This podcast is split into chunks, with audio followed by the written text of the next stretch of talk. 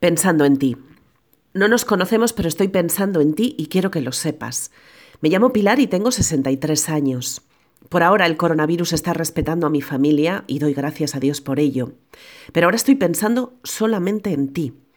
Yo, cada día, aunque estoy encerrada en casa como casi todos, tengo la suerte de recibir muchos mensajes a través del correo, el WhatsApp o llamadas de teléfono. Mensajes de personas que me quieren y que me animan para llevar lo mejor posible el día a día de esta difícil situación. Por eso estoy pensando en ti ahora, porque al igual que a mí me motivan los mensajes que me llegan, quisiera que estas palabras que escribo para ti te hagan sentir un poquito mejor tanto si estás en el hospital como si tus síntomas son más leves y estás pasando la enfermedad en tu casa, te quiero decir que no estás solo, que no estás sola. Cuando aplaudo cada tarde desde mi ventana a quienes lo están dando todo por cuidarte, también lo hago pensando en ti y aplaudo también tu coraje y tus ganas de vivir.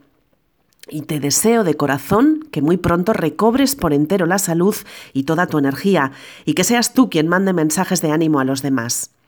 Por último, quiero decirte que estás presente en mi oración de cada día y que pido para ti mucha paz y mucha fuerza y que sientas el amor como un escudo que te envuelve y te protege. Todo va a ir bien. Un abrazo, Pilar.